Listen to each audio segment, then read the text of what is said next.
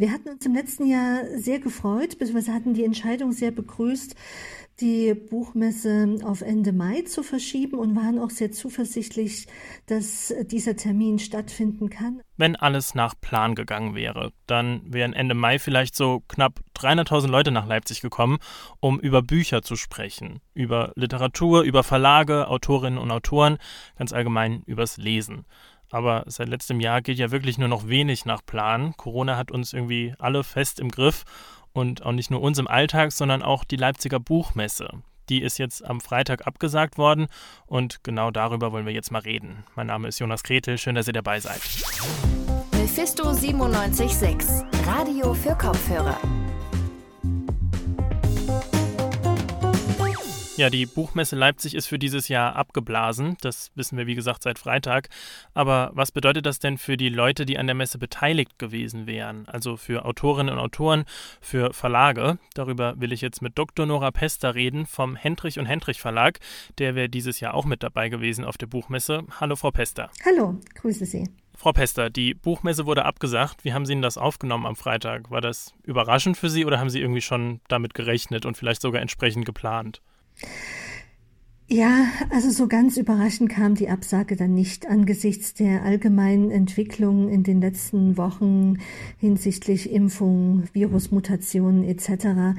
Wir hatten uns im letzten Jahr sehr gefreut, beziehungsweise hatten die Entscheidung sehr begrüßt, die Buchmesse auf Ende Mai zu verschieben und waren auch sehr zuversichtlich, dass dieser Termin stattfinden kann. Aber wie gesagt, angesichts der Entwicklung der letzten Wochen hatten wir auch schon unsere eigene Planung hinsichtlich Veranstaltungen im Begleitprogramm von Leipzig liest, also nahezu auf Eis gelegt.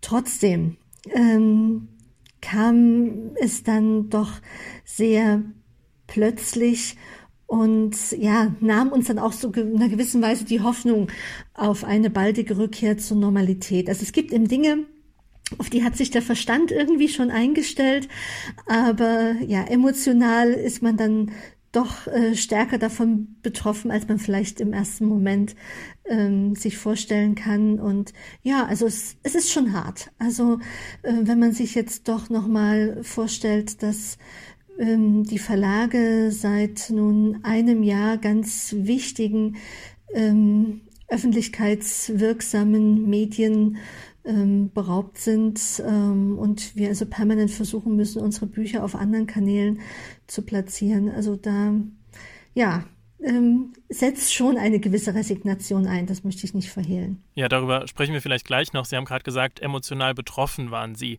Was bedeutet denn die Absage konkret für Sie? Also was fällt da weg? Wie wichtig ist die Buchmesse so für Sie als Verlag? Mhm. Also ich glaube jetzt nicht, dass ähm, ein Verlag allein aufgrund der Absage einer Messe in ökonomisch existenzielle Not gerät. Das äh, äh, hm braucht immer viele Faktoren, bis so etwas eintritt. Da kann eine Messe allein ähm, nicht wirksam sein, aber es ist natürlich ein Baustein unter vielen.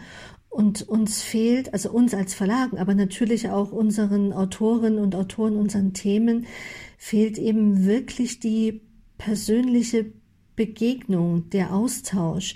Also auch wenn Lektüre eine sehr einsame Tätigkeit ist, ähm, ist doch das Buch auf den Diskurs angewiesen. Also gerade auch wir im Bereich äh, Sachbuch brauchen die Debatte. Und ähm, indem das wegfällt und nun auch schon über einen längeren Zeitraum wegfällt, fürchtet man natürlich auch zugleich um die damit verbundene kulturelle Kompetenz. Also diese persönliche Interaktion, die Diskussion, auch ähm, das Reflektieren über Lektüre, das ähm, Aufnehmen von neuen Akteuren, also Autoren und Autoren, aber auch von in der Gesellschaft virulenten Themen, ist eben dadurch doch so eingeschränkt, ähm, ja, also dass wir vielleicht nicht um unsere unmittelbare ökonomische Existenz fürchten müssen. Wie gesagt, so weit würde ich nicht gehen.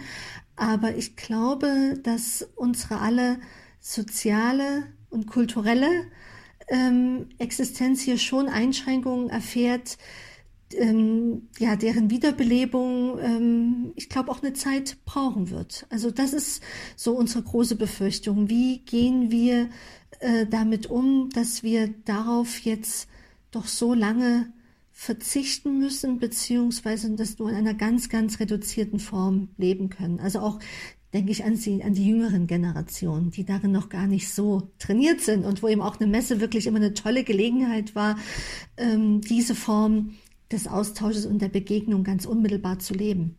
Und dieser Austausch, diese Begegnung, wird das vielleicht auch digital funktionieren? Also, oder wird ja auch gerade nach Alternativen gesucht für die, für die Buchmesse? Denken Sie, sowas kann klappen oder ist das keine wirkliche Alternative dafür?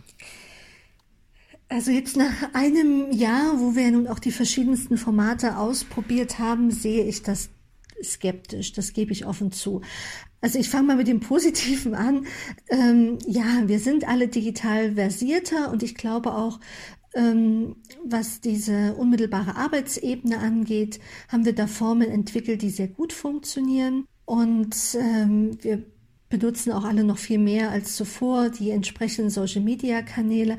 Aber wir erleben doch auch eine starke Ermüdung, ähm, was Digitalformate angeht, weil ähm, die Interaktion dann doch meistens eingeschränkter ist als im analogen Aufeinandertreffen. Also vieles davon ist dann doch sehr frontal.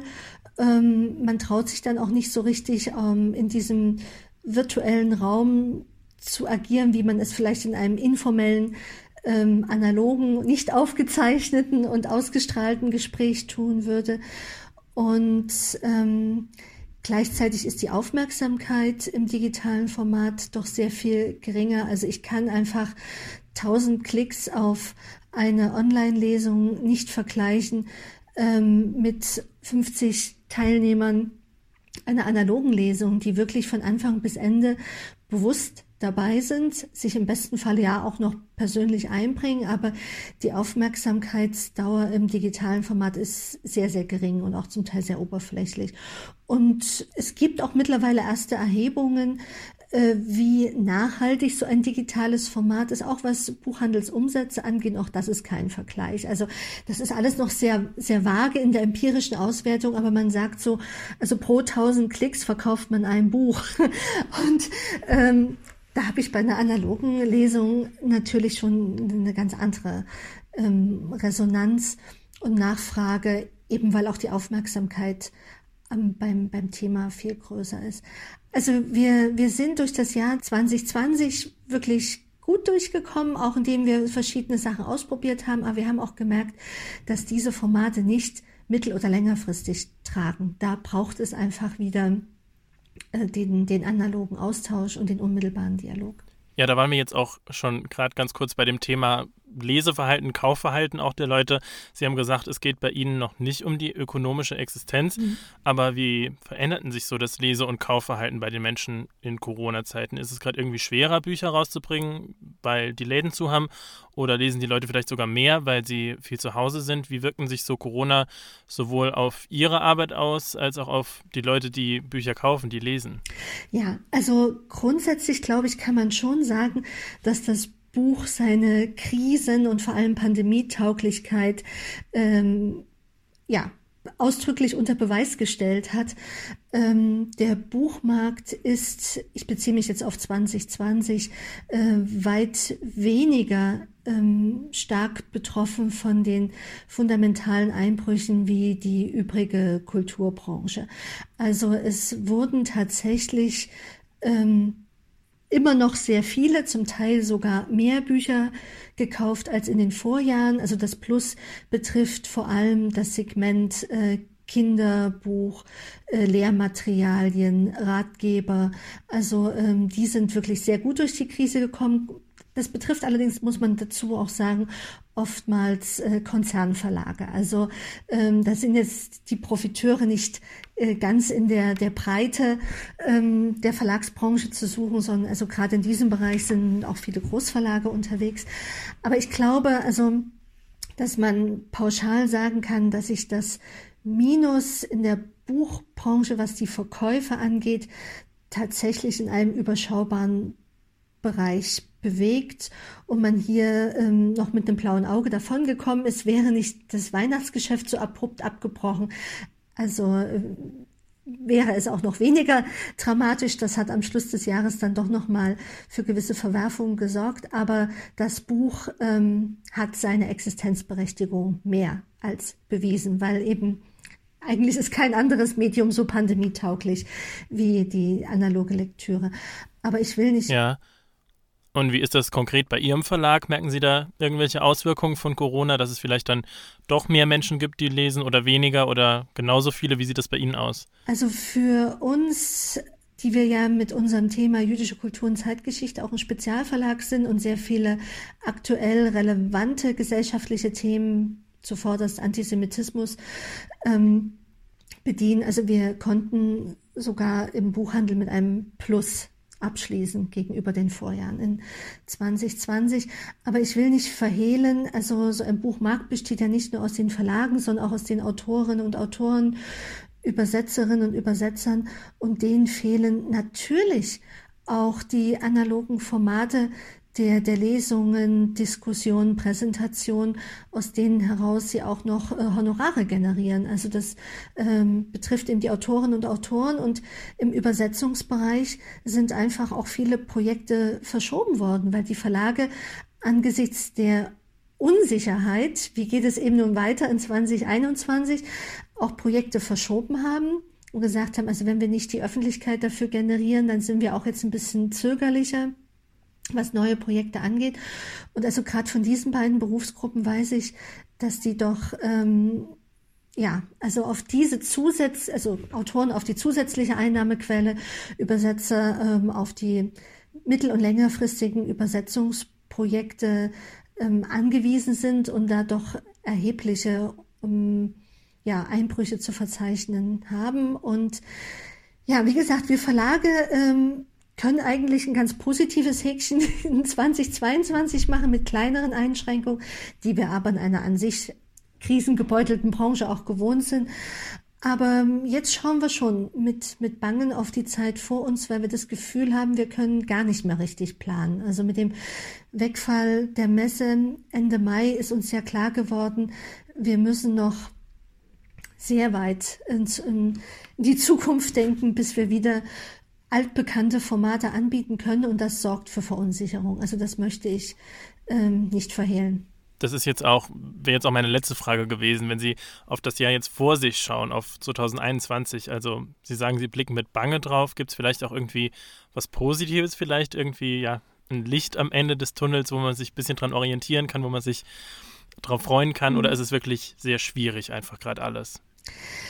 Ähm, ja, ich, ich möchte es nicht nur negativ darstellen, ich möchte nur die, die Unsicherheit ähm, vermitteln, die uns gerade momentan alle sehr umtreibt.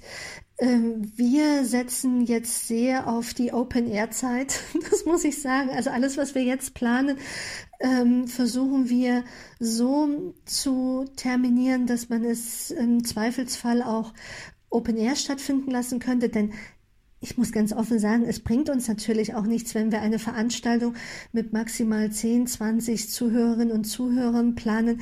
Ähm, also auch das sind ökonomische Fragen. Also wir können nicht die Autoren und Autoren durch die halbe Republik reisen lassen, um sie dann vor ähm, ja, ähm, so einer kleinen, so einem kleinen Publikum nur auftreten lassen zu können. Also das äh, spielt auch eine Rolle. Und man kann natürlich das ist auch eine Tatsache, die Dinge nicht ins Unendliche verschieben. Also wir haben ja, wie alle im Kulturbereich, einen enormen Rückstau an Projekten. Und äh, unser Programm läuft ja weiter und ich kann nicht alle Titel, die zwischen März und März erschienen sind in einem Jahr, ähm, dann gleichermaßen wieder eine Öffentlichkeit bieten. Also dann müssten wir ja pro Tag 20 Veranstaltungen machen, das geht nicht. Also dafür sind weder die Veranstalter äh, noch das Publikum vorhanden.